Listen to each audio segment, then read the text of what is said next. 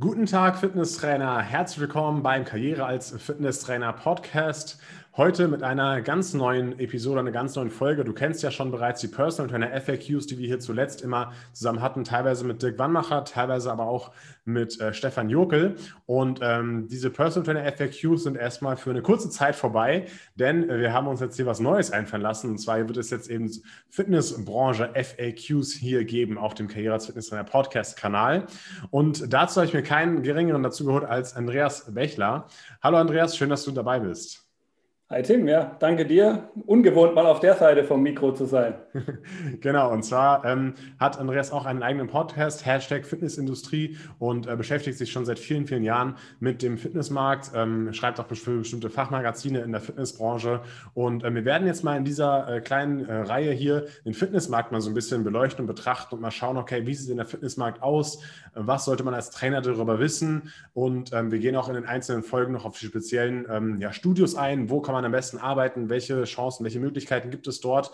Und ähm, ja, in dieser Folge soll es erstmal um den allgemeinen Fitnessmarkt gehen, dass du erstmal weißt, okay, wie steht es denn momentan um den Fitnessmarkt? Bisher gab es immer einen krassen Aufwärtstrend, aber der hat sich natürlich durch Corona ein bisschen äh, abgeflacht, beziehungsweise sogar vielleicht ist ein ganzer, sogar ein Rückgang äh, zu verzeichnen. Aber genau das werden wir uns eben heute anschauen, zusammen mit Andreas. Und ähm, ja, Andreas, ich würde dir einfach mal am Anfang die Frage stellen, wie schaut es denn jetzt aus mit dem Fitnessmarkt?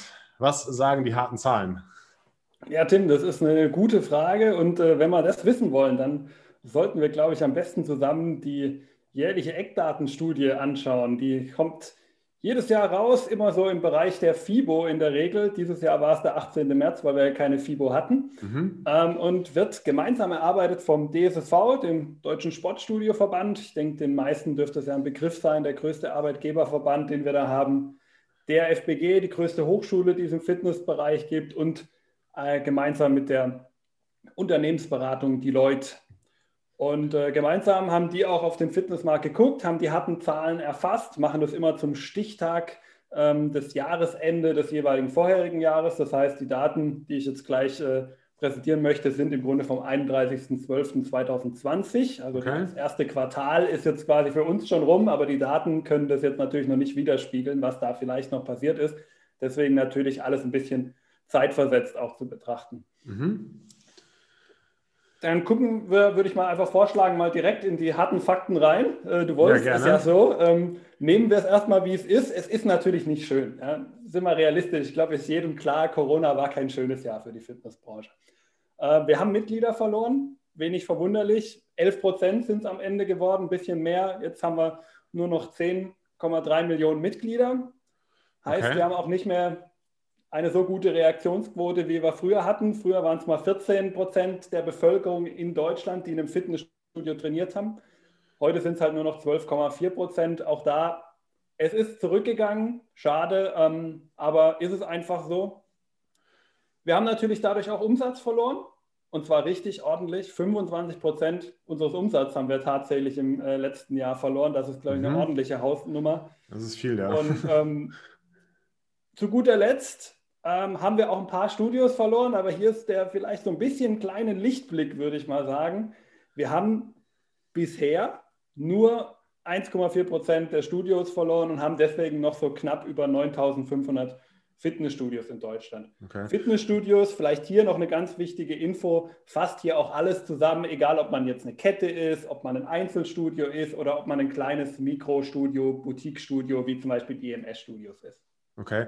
Und warum ist jetzt, also warum, also man hat ja so im Kopf so, ja, es drohen lauter Insolvenzen, die kleinen Fitnessstudios gehen pleite und so weiter und so fort. Aber warum meinst du, ist jetzt das bei den Studios nur so wenig zurückgegangen und wo jetzt aber Umsatz und Mitglieder eher stärker zurückgegangen ist? Warum sind jetzt die Studios eher weniger zurückgegangen? Was, kannst du da vielleicht was zu sagen? Ja, einen wichtigen Begriff hast du da schon genannt, nämlich das Thema Insolvenzen. Ähm, okay. Der eine oder andere weiß vielleicht, nämlich die Insolvenzpflicht ist ja in Deutschland ausgesetzt äh, gewesen. Dementsprechend hat natürlich erstmal keiner die Verpflichtung gehabt, eine Insolvenz anzumelden. Man okay. kann es also ein bisschen verschleppen. Es kann also durchaus sein, dass sich das jetzt in dem Jahr dreht und dann der eine oder andere, der bisher sich mehr hat, halt durchgeschleppt hat, jetzt halt vor der Pflicht steht, es auch anzumelden, wenn es ihm nicht mehr finanziell gut geht und mhm. dann vielleicht doch noch aufgeben muss. Aber auf der anderen Seite ähm, hatten wir natürlich auch als Fitnessbranche, das ist gerade das unterscheidet uns ja in Deutschland ähm, von den anderen Ländern. wir haben ja hier ziemlich lange Vertragslaufzeiten in den meisten Fällen. Also ich glaube, es gibt wenige Mitglieder, die nicht so im Bereich von mindestens zwölf, meistens sogar eher Richtung 24 Monate Vertragslaufzeit haben. Mhm. Dadurch sind die natürlich an uns gebunden und dann haben wir auch in irgendeiner Form ein Cashflow, ja, so Geld, das wirklich an uns als Studio fließt und wo wir dementsprechend von profitieren können und dann uns natürlich erstmal über Wasser halten können. Es ist dann zwar kein Umsatz, weil wir haben ja kein Geld verdient mit diesen Mitgliedern, aber es ist zumindest Geld, das da ist, damit wir unsere äh, Kosten ähm, auch irgendwie darstellen können und am Ende halt eben auch unsere Mitarbeiter bezahlen können. Und dadurch können wir natürlich auch so ein bisschen uns über Wasser halten. Und zu guter Letzt, auch wenn jetzt viele sagen werden, oh, damit gab es aber Probleme, die staatlichen Hilfen haben ein bisschen natürlich wahrscheinlich auch geholfen, ja. auch wenn wir uns das alle wahrscheinlich ein bisschen besser gewünscht hätten, was so die Auszahlung angeht. Ja, genau. Also selbst wenn man sozusagen als Studio abgebucht hat und wie du gerade gesagt hast, ähm, ja, von diesen langen Vertragslaufzeiten im Anführungszeichen profitiert hat, ne, ist natürlich trotzdem nicht so, dass das alles äh, einfach Einnahmen sind und das Mitglied gar nichts dafür kriegt. Das heißt, man muss es auch wieder kompensieren. Ja? Ähm, das bedeutet, das ist auch nicht unbedingt rosig für die Fitnessstudios, aber das ist halt mit ein Grund, warum halt noch viele über Wasser gehalten werden können. Ja. Ähm, hast du vielleicht auch noch irgendeine Zahl für uns, was so die Mitarbeiter betrifft? Weil das ist ja gerade auch für uns Fitnesstrainer interessant. Ähm, wurden viele Mitarbeiter gefeuert sozusagen oder äh, wie sieht es da aus? Ja, sagen wir mal, ob sie jetzt wirklich aktiv gefeuert wär, äh, wurden, lassen wir mal dahingestellt. Okay. Ähm, aber zumindest haben uns sicherlich einige Mitarbeiter verlassen in der Branche, leider. Ähm, auch hier haben wir 18 Prozent Rückgang, sogar ein bisschen mehr als 18 Prozent Rückgang äh, unter den Mitarbeitern. Das klingt auch auf den ersten Blick erstmal sehr, sehr viel. Mhm. Interessanter wird es eher, wenn man sich anguckt, wer denn hauptsächlich gegangen ist. Ähm, das sind halt in erster Linie auch die, wo man keine Kurzarbeit für anmelden kann. Ja, haben, viele haben ja versucht, die Mitarbeiter zu halten, indem sie eben über Kurzarbeit die dann trotzdem als Mitarbeiter im Studio halten konnten. Das trifft allerdings nicht zu auf hauptsächlich zwei Gruppen. Das sind natürlich einmal unsere freiberuflichen Mitarbeiter, die in der Studie auch als Mitarbeiter gezählt werden. Okay. Die haben natürlich größtenteils, also nicht größtenteils, das wäre jetzt übertrieben, aber natürlich zu einem erhöhten Anteil die Studios verlassen und aber genauso auch die geringfügig Beschäftigten. Auch die kann man nicht in Kurzarbeit schicken und dementsprechend sind natürlich auch die tendenziell eher ja, freigesetzt worden, freiwillig gegangen, wie man es auch okay. immer nennen will. Ja aber haben natürlich die Studios dann am Ende vom Tag verlassen. Die okay, festangestellten Mitarbeiter, vielleicht auch das aber eine ganz, glaube ich, interessante Info. Die Anzahl an Mitarbeitern in Festanstellungen pro Studio ist sogar ganz leicht gestiegen. Das ist, glaube ich, auch eine ganz interessante Info am Ende vom Tag. Also die, die, der Kern ist nicht weg. Okay, okay. Und nur, nur für die Leute, die nicht wissen, was geringfügig beschäftigt heißt, das heißt meistens 450 Euro äh, Kraft, ne? Genau, nur für die, genau. die es nicht wissen. Okay, und ähm, ja, also wie du schon erklärt hast, ne, sieht es nicht ganz so cool aus in der Fitnessbranche momentan und wie es ja zu erwarten war, überall ein fettes Minus davor. Ähm, aber äh, wie sieht es denn jetzt so die Zukunft aus? Ja, was, was sagen denn die Studiobetreiber so? Da hast du mir auch erzählt, du hast ja so ein paar Zahlen. Äh, wie schätzen denn die Studios selber ihre momentane Lage so ein? Ja, viele Studios schauen jetzt natürlich nicht unbedingt so rosig in die Zukunft, ist ja klar. Mhm. Ich glaube, wie jeder Trainer wahrscheinlich auch jetzt ein bisschen Sorge um die Zukunft hat, äh, so geht es den Studiobetreibern ja am Ende vom Tag auch. Ja, und viele sagen auch jetzt, ähm, was rechnen Sie jetzt für das kommende Jahr 2021 im Vergleich zum Jahr 2020? Also jetzt werden zwei Corona-Jahre miteinander verglichen. Viele sagen entweder, sie sehen die Situation identisch, so knapp 18 Prozent, oder sogar 47 Prozent, 47,9 Prozent sagen sogar noch schlechter. Okay. Also sie erwarten quasi 2021 als noch schlechteres Jahr als 2020. Das ist natürlich erstmal eine Aussage, die äh, hat äh, einen erstmal ja, so ein bisschen Trifft, ja, ja. fassungslos vielleicht dann auch davor stehen lässt. Okay, aber das bezieht sich jetzt nur auf das Jahr 2021, nicht auf die generelle Zukunft, oder? Genau, also das okay, ist immer okay. erstmal in Zukunft, wie vergleiche ich das kommende Jahr, also zum Zeitpunkt der Studie eben dann das Jahr 2021 mit dem davor vergangenen Jahr 2020. Okay, verstehe, alles klar. Also die Studiobetreiber, also, also finde ich auch komplett logisch, weil äh, wenn du jetzt in dieses Jahr schaust, ne, ich weiß ja nicht genau, wann die Umfrage äh, gemacht wurde, aber äh, es natürlich, sieht natürlich fast noch schlechter aus, weil die ganze das ganze erste Quartal, Januar, Februar, März, wo die Studios eine richtig boomen, das hat man jetzt auch nicht mitgenommen. Das konnte man in 2020 ja auch mitnehmen. Deswegen kann ich diese Zahlen ja auch verstehen. Aber ähm, wenn man jetzt mal ein bisschen weiter in die Zukunft schaut und vielleicht mal davon ausgeht, dass vielleicht gegen Ende des Jahres das Ganze ein bisschen besser wird, hoffentlich, ja. Ähm, vielleicht kannst du mal verraten, wieso deine Prognose ist oder wie du das Ganze so in Kontext bringst. Und ähm, ja, vielleicht kannst du darüber einfach mal ein bisschen was erzählen. Ja, also ich, ich denke auch, also ich bin positiver Dinge. Ja, okay. Ich bin auch in dem Punkt vielleicht ein grundpositiver Mensch, der da auch gerne positiv nach vorne gucken möchte, aber ich finde, es gibt auch gute Gründe, warum man das machen sollte. Also ähm, zum einen, was man auch sehen sollte, ähm, zum Beispiel ähm, der Florian Kündgen, wenn er vielleicht noch kein Begriff ist, weil er noch nicht so lange dabei ist, das ist der stellvertretende Geschäftsführer des DSSV. Okay. Also der Vertreter vom Resit Kamperovic, der vielleicht mehr Leuten im Begriff ist. Und der hat äh, gesagt, dass er im Grunde glaubt, dass die Fitnessbranche auch wieder neue Allzeitrekorde erreichen wird. Und da bin ich auch bei ihm. Also ähm, das ist jetzt natürlich jetzt im Moment eine schlechte Situation und jetzt im Moment gehen natürlich dann auch einige Mitglieder weg. Das ist aber eine ganz normale, logische Schlussfolgerung. Ja? Die mhm. Mitglieder können halt im Moment nichts bekommen und dann gibt es immer einen Teil, der wird dir nicht treu sein und der wird einfach gehen. Mhm. Das ist nun mal so. Da kannst du ja, nichts klar. gegen machen. Da kann es noch so gut sein. Alle werden dir nie treu sein. Ja, Deswegen ist es auch nicht so tragisch, dass jetzt halt mal ein Teil weggegangen ist. Aber die werden wiederkommen, weil am Ende vom Tag werden sie es brauchen. Und ich glaube, das haben sie gerade jetzt noch stärker bemerkt, äh, wie sehr sie es am Ende vom Tag brauchen, wie man es vielleicht auch davor gemerkt hat, wo man sich zumindest noch einigermaßen normal bewegen konnte und dementsprechend natürlich auch vielleicht ein bisschen mehr Bewegung im Alltag hatte als äh, zu Corona-Zeiten. Ja, ja. Auf der anderen Seite auch hier ähm, ein zweites äh, Statement, in dem Fall jetzt von der Leiterin der Forschungsabteilung der DAFBG, äh, der Sarah, die hat ähm, wiederum gesagt, dass sie ähm, ja durchaus auch in Studien festgestellt haben, dass diese große Gefahr, die so viele Studios sehen von, von diesem Online, diesem Home-Fitness-Markt, da machen sie ja echt viele Sorgen. Und mhm. dass das eigentlich gar nicht so stark da ist, wie viele glauben, sondern dass in deren Umfragen, die sie wirklich mit Endkunden ja auch gemacht haben, dass die wirklich auch gesagt haben, das ist eine schöne Sache, das jetzt zu machen, weil ich eben keine andere Möglichkeit habe. Aber wenn es wieder geht, dann will ich zurück in mein Studio, dann will ich auch wieder in meinem Studio was machen, weil ja. es da einfach so viele Aspekte gibt, die kann so ein Online, ein Home-Fitness-System mir gar nicht bieten. Und deswegen also, sollte man, glaube ich, auch immer sagen, Online- und Home-Fitness schön und gut. Es ist eine schöne Sache, eine schöne Ergänzung für die meisten, aber es ist kein Ersatz und deswegen auch nicht zu viel Sorge machen, dass das uns irgendwie den Arbeitsplatz wegnimmt. Ja, also ich glaube auch, also ich kenne keinen in meinem Bekanntenkreis und ich kenne ja viele, die durch das Fitnesstraining betreiben. Ich kenne keinen, der sagt, ja, ich mache danach nur noch Home-Workouts und das ist voll geil und also man hat einfach so viele Dinge im Studio, die einem was geben. Also diese ganzen sozialen Kontakte, ähm, die Motivation dahin zu gehen. Also ich kann zu Hause auch nicht wirklich gut trainieren. Also ich muss ins Fitnessstudio gehen, muss mich umziehen und dann loslegen. So, das ist ganz normal. Aber zu Hause ist die Couch so nah. Ähm, man macht das einfach nicht so regelmäßig. Das sind all diese ganzen soften Faktoren, die da auch reinspielen. Neben dem, dass das Training an Handeln und so viel geiler ist, als jetzt die ganze Zeit nur Liegestütze zu machen. Ja. Dass ich auch nicht glaube, dass da der Großteil online das weitermachen wird. Natürlich wird es vielleicht ein paar geben, aber äh, ich glaube auch, dass, ähm, dass zum Beispiel sowohl online als auch offline, also normale Fitnessstudios weiter wachsen. Ja? Also wenn man sich zum Beispiel jetzt so große Ketten anschaut wie Peloton oder sowas, ne, die natürlich ein super Angebot haben. Ähm, wenn du es noch nicht kennst, Peloton, ich habe auch mal einen, äh, einen Trend-Podcast äh, Podcast gemacht über die Fitness-Trends 2021. Dort bin ich ganz genau auf Peloton eingegangen. Die machen so Home-Workout-Bikes. Und ähm, die sind ja in 2019 zum Beispiel auch mega krass gewachsen. Ja, aber 2019 ist die Fitnessbranche genauso krass gewachsen und die, die Mitgliederanzahl und so weiter und so fort. Das bedeutet, der Online, wenn online, online wächst, schießt es das Offline trotzdem nicht aus, ja. Also das finde ich aber auch ganz wichtig.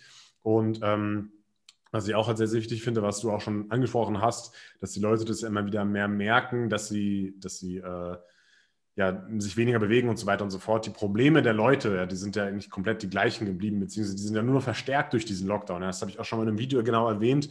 Äh, man hat mehr Rückenschmerzen, man wird dicker, auf gut Deutsch gesagt. Ja, also man, wird, man, man isst mehr, man bewegt sich weniger, man hat mehr Rückenschmerzen, man hat mehr Nackenverspannungen, man hat vielleicht auch mehr Depressionen und so weiter und so fort. Und all bei diesen ganzen Dingen hilft einfach Sport und Fitnesstraining. Ja? Und ähm, es geht immer darum, dass man halt Probleme löst. So, da, darauf ist die ganze Wirtschaft aufgebaut, ja. Und deswegen wird man auch in Zukunft weiter diese Probleme lösen. Und wenn diese Probleme wachsen, dann müssen wir sie halt auch lösen. Das ist auch genau unsere Aufgabe. Und deswegen, ähm, natürlich wird das Jahr auf gut Deutsch gesagt scheiße, ja, aber äh, 2022, 2023 wird auf jeden Fall meiner Meinung nach abgehen. Und ähm, ja, du wolltest aber auch noch ein paar Punkte dazu sagen, ähm, warum du trotzdem auch noch positiv bist, oder? Ja, du hast auch gerade eigentlich schon einen ganz wesentlichen Punkt angesprochen, die Probleme der Menschen. Ja, da fällt ja auch gerade für uns als Fitnesstrainer das Thema Gewicht ja, so ein bisschen mit rein. Und da gibt es ja auch schon nachweisliche Studien, die wirklich einen Zusammenhang festgestellt haben zwischen dem schlechten BMI, mhm. natürlich BMI ist nicht perfekt, liebe Fitnesstrainer, ich weiß, aber wir nehmen ihn jetzt mal als Grundlage für diese Untersuchung ja. und einem schweren Krankheitsverlauf bei Corona. Ja, da gibt es wirklich ja einen korrelativen Zusammenhang. Und das ist, sollte man dann auch nicht vergessen. Da hat man ja den, die Argumente auf seiner Seite, dass man sagt, okay, wenn wir mal diese Krise durchstanden haben, liebe Leute, dann kommt jetzt zu uns, macht jetzt was, dass wenn die nächste Krise vielleicht irgendwann mal kommt, wir wissen es nicht, aber vielleicht kommt noch mal irgendwann ein zweiter Virus. Wir wollen es nicht hoffen. Aber dann könnt ihr mit dem Training, das ihr dann gemacht habt, mit dem Immunsystem, das ihr darüber auch gestärkt habt über das Training, durch eure Risikofaktoren, die ihr dann abgebaut habt im Training, da dann wirklich euch mit einer gewissen Grad sicher sein, dass ihr unter normalen Umständen, Ausnahmen gibt es immer, aber unter normalen Umständen einen einigermaßen guten und erträglichen Krankheitsverlauf dann auch habt. Und das kann man einfach auch nachweisen, dass das eben das Training nur begünstigen kann. Okay. Und äh, vielleicht hast du auch noch ein paar andere Zahlen ähm, aus vielleicht anderen Ländern. Also wir sehen ja zum Beispiel, also Großbritannien und USA sind natürlich so weiter im Thema Impfen und sind auch weiter schon im Thema Lockerungen. Ähm, hast du da vielleicht auch ein paar Zahlen für uns, die zeigen, okay, wie ist denn der Run auf die Fitnessstudios nach so einem Lockdown? Ja, ähm, vielleicht kannst du davon mal berichten. Ja, also bei Großbritannien kann man jetzt natürlich leider noch nicht so viel sagen, weil die gerade noch im Lockerungsprozess drin sind. Genau, da ja. geht mhm. es ja so langsam alles auf. Ähm, da kann man aber natürlich noch nicht so viel sagen. Interessanter ist eher so ein Blick in teilweise in die USA, großes Land. Dadurch gibt es ja auch vereinzelte Bundesstaaten, die schon ein bisschen länger im Lockerungsprozess sind und wo die Fitnessstudios auch teilweise schon das erste Quartal mitnehmen konnten. Okay. Und da wird es ganz, ganz interessant, wenn man ähm, sich da mal ein Interview anguckt ähm, des äh, Geschäftsführers von Planet Fitness. Planet Fitness in Europa ziemlich unbekannt, in den USA mit einer der größten Fitnessketten, die es dort einfach gibt. Und die haben es geschafft, äh, im ersten Quartal, äh, Entschuldigung, nicht im ersten Quartal, es ist sogar der erste Monat äh, in diesem Jahr, 300.000 neue Mitgliedschaften abzuschließen in einem einzigen Total. Monat. Und damit, und das ist das Interessante, sind die einfach mal schon auf dem Niveau des Q1 von 2019 wieder angelangt. Die haben natürlich noch nicht ganz die Vor-Corona-Niveau erreicht, aber mhm. die haben schon wieder Q1 2019 erreicht. Und das finde ich eine echt beachtliche Zahl, dass die in so einem Monat so schnell wieder gewachsen sind. Und die haben ja genauso vorher mit Schließungen Mitgliederverlust sogar noch viel heftiger in den USA, weil die ja nicht diese langen Vertragslaufzeiten haben, so wie wir sie bei uns haben. Ja. Ja, da gehen die Mitglieder einfach und dann hast du die nicht mehr und die haben viel schlimmere Umsatzrückgänge gehabt als wir. Aber die Leute sind auch alle eben wiedergekommen. Und jetzt bist du wieder auf dem Niveau von Q1 2019. Also den Leuten scheint es offensichtlich schon bewusst zu sein, was da wirklich notwendig ist und was sie jetzt machen müssen. Weißt du zufällig, was mit Niveau von Q1 19 gemeint ist? Meint man jetzt, man hat im Januar so viel Mitgliedschaften geschrieben wie in 2019 von Januar bis März oder meinst du, dass man die gleiche Mitgliederanzahl wieder hat? Die gleiche Mitgliederanzahl. Okay, okay. Also die, ja, die Mitgliedergewinnung ja. von 300.000 ist so ziemlich die höchste, die sie jemals hatten wohl. Okay. Ja, und das ist ja genau das, was, was wir schon die ganze Zeit sagen. Ne? Man, danach wird es einfach so abgehen, meiner Meinung nach, dass man relativ schnell wieder auf dem Vorniveau ist und dann geht es eigentlich nur noch wieder nach oben. So, ne? Und ähm, genau, ja, das ist schon mal ein bisschen beruhigend, dass es in Amerika schon mal so äh, funktioniert. Und ähm, ja, ist auf jeden Fall ein, ein, gutes Anzeichen, ja. Okay, ähm, kannst du irgendwie so eine Art Fazit geben ähm, von, von diesen ganzen Dingen, die wir jetzt besprochen haben? Ähm, was ist so dein, dein Fazit davon? Ich würde sagen, ähm, es wird natürlich, auch da dürfen wir uns jetzt äh, keine Illusionen machen, es wird eine gewisse Bereinigung natürlich im Markt geben. Es werden Studios verschwinden. Ähm, das tut mir leid für die, wo es am Ende betreffen wird, aber das wird nun mal passieren.